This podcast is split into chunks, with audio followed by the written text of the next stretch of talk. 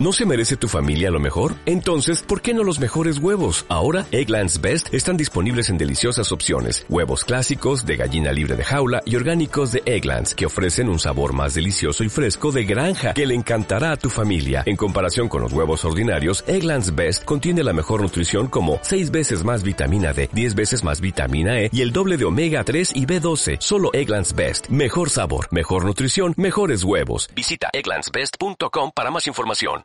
Vamos a saludar a don Jesús Sánchez Quiñones, director general de Renta 4. Don Jesús, muy buenos días. Buenos días. Así que estos datos de inflación nos van a determinar mucho, ¿no? el tono del mercado sí que eh, los bancos centrales están diciendo que esto es transitorio. De hecho, eh, incluso hoy que vamos a conocer el libro Bates en Estados Unidos, previsiblemente el mensaje va a seguir siendo bastante acomodaticio, pese a estos datos de inflación que estamos teniendo en Estados Unidos y ahora en Europa.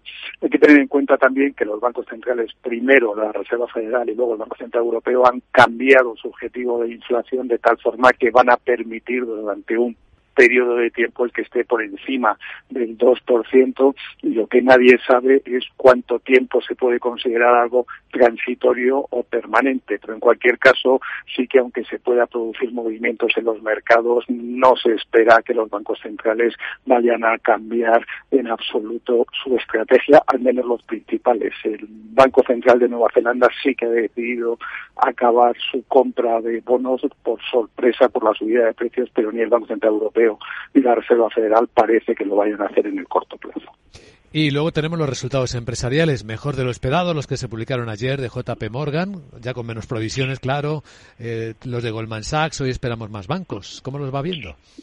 Como siempre, los primeros que presentan son los grandes bancos de inversión en Estados Unidos y aunque bien es cierto que tanto Goldman Sachs como JP Morgan estuvieron por encima de las estimaciones, cayeron en la cotización del cierre del mercado de after hours básicamente por la debilidad de los márgenes de intereses y eh, de algunos eh, ingresos. Por tanto, habrá que ver, como siempre, no solo los resultados, sino qué es lo que comenta cada una de las compañías sobre la previsión o la visibilidad de los resultados durante todo el año, pero en general sí que se espera que de forma comparativa con el año pasado los resultados sean francamente buenos. ¿Alguien más a quien mirar hoy, don Jesús?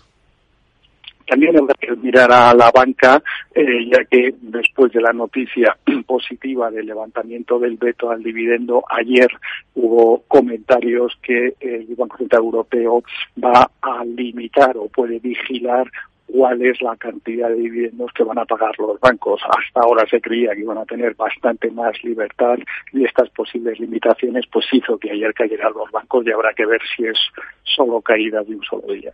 Muy bien, don Jesús Sánchez Quiñones, director general de Renta 4 Banco. Gracias por acompañarnos y buen miércoles. Muchas gracias, buenos días.